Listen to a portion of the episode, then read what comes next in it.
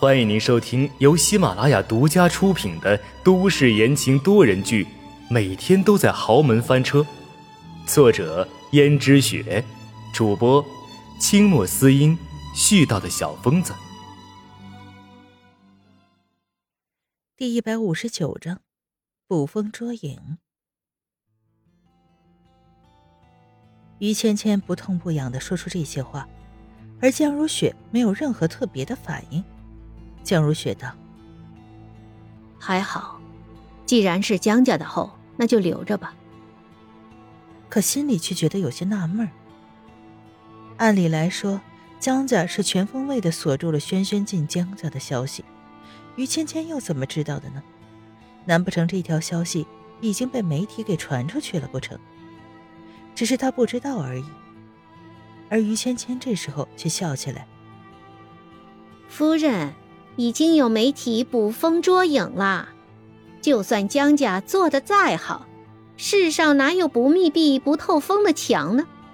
总有那么一两个爱嚼舌根的，所以引起了媒体的猜测。我看见媒体的猜测，所以顺便说了这么一两句。没想到，还真的证实了这件事情。”而江如雪第一次感觉到被一个资历比自己少的女孩子给套路了，心里很是不好受。不过仔细一想，于芊芊是不敢把这件事情往外面传扬的，毕竟她都已经上门来了。那知道这件事情的，除了江家，也就只有她。一旦事情传播出去，那江家首先追究的就是她的责任。于芊芊不过就是一个普通的富家小姐。这样的责任，他可承受不起。相信他自己心里也明白。于是江如雪道：“既然于小姐已经得到了验证，那还有其他事情吗？”江如雪的话说的已经很委婉了，实际上是在下逐客令了。于芊芊却有些疑惑，前几天还信誓旦旦的向自己许诺要帮助自己，可这两天就对自己爱答不理了。所以她心里有些着急，毕竟她还是很想嫁给阎洛北的。于是于芊芊道：“夫人，我只是随便跟你说了几句，我只是想问问关于严少的事情。”江如雪道：“他有什么事情？”于芊芊说道：“夫人，你忘了吗？前段时间你还说过会帮我嫁给严少的。”我要是进了江家的门，一定会和夫人你和睦相处的，不像其他女人。江如雪道：“这件事情，我觉得需要从长计议。”于芊芊说：“怎么个从长计议法？自从上次严少的生日宴会回来后，我就再也没有见过他了，而你也不主动来找我，我心里着急，只好跑过来找你了。”江如雪说道：“你着急也没有用啊，心急吃不了热豆腐。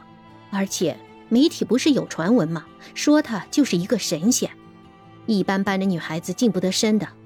要不你还是放弃了吧。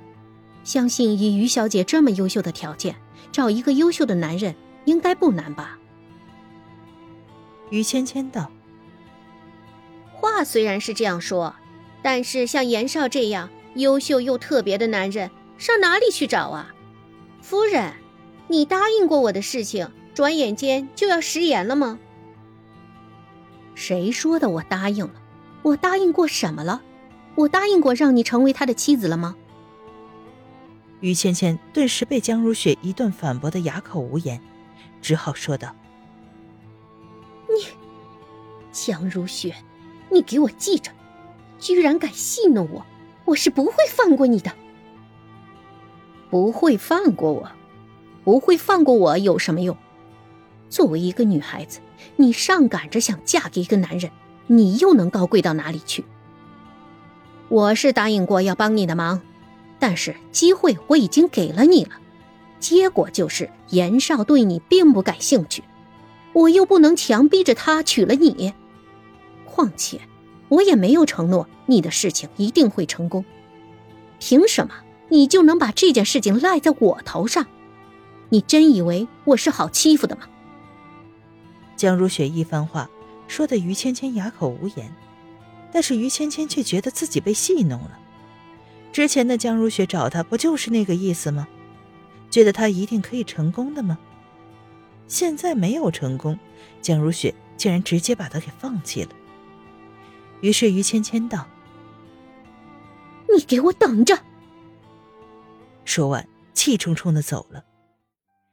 江如雪看着于芊芊气冲冲离开的样子，有些忧心忡忡。毕竟于芊芊的家族背景也不容忽视，自己得罪她，终究还是有些不好。自己其实本可以利用其他的话来稳住于芊芊这个头脑简单的女子的，但是不知道为什么，自己竟然这么快就拒绝了她，并且和她结下这个梁子。或许现在，无论是出于什么目的。自己都不想再把阎罗北推向其他女人了吧？江如雪心里想着，无论怎么样，这一次她也再不会把阎罗北推向其他女人了。无论付出什么代价，就算只是权宜之计也不行。她不能再犯同样的错误。而于芊芊回去之后，也是生了好大的气。本来她心里就一直抱有幻想，再加上有江如雪的帮助。那他自己至少有七八成的机会能够和阎洛北走进婚姻的殿堂。结果，自己眼巴巴的贴上去，可阎洛北根本对他没有兴趣，还把他精心选择的腕表转而送给了一个不相干的女人。可是这样他也没有灰心，毕竟像阎洛北这样又独特又优秀的男人，若是轻易上钩的话，那才让人觉得意外呢。所以他再次去找江如雪，没想到江如雪这个女人却翻脸不认人，实在是可恶。于倩倩回到家之后，砸了很多东西，包括一些他追求者送她的礼物。于倩倩通通的把他们推到了桌子底下，看都不看一眼。砸够了，于倩倩就要下人把地上的东西收拾干净，自己又躺回床上去生闷气。于芊芊道：“可恶，江如雪这个女人居然出尔反尔，说好的帮我得到阎洛北，现在居然翻脸不认人了。不行，我心里咽不下这口气。可是他又能拿江如雪怎样？听说江如雪现在可是江家的主持人呢。江家老爷子年龄越来越大了，早就不中用了，而江逸轩。”又是一个只有空壳外表、没有什么真本事的纨绔子弟，江家的一切都靠着江如雪支撑着，而自己，不过就是一个只会大手大脚花钱的富家小姐，自己又拿什么跟江如雪比呢？于芊芊想了半天，还是觉得不甘心。忽然，于芊芊想着江如雪为什么这样费尽心力的阻止自己接近联络北呢？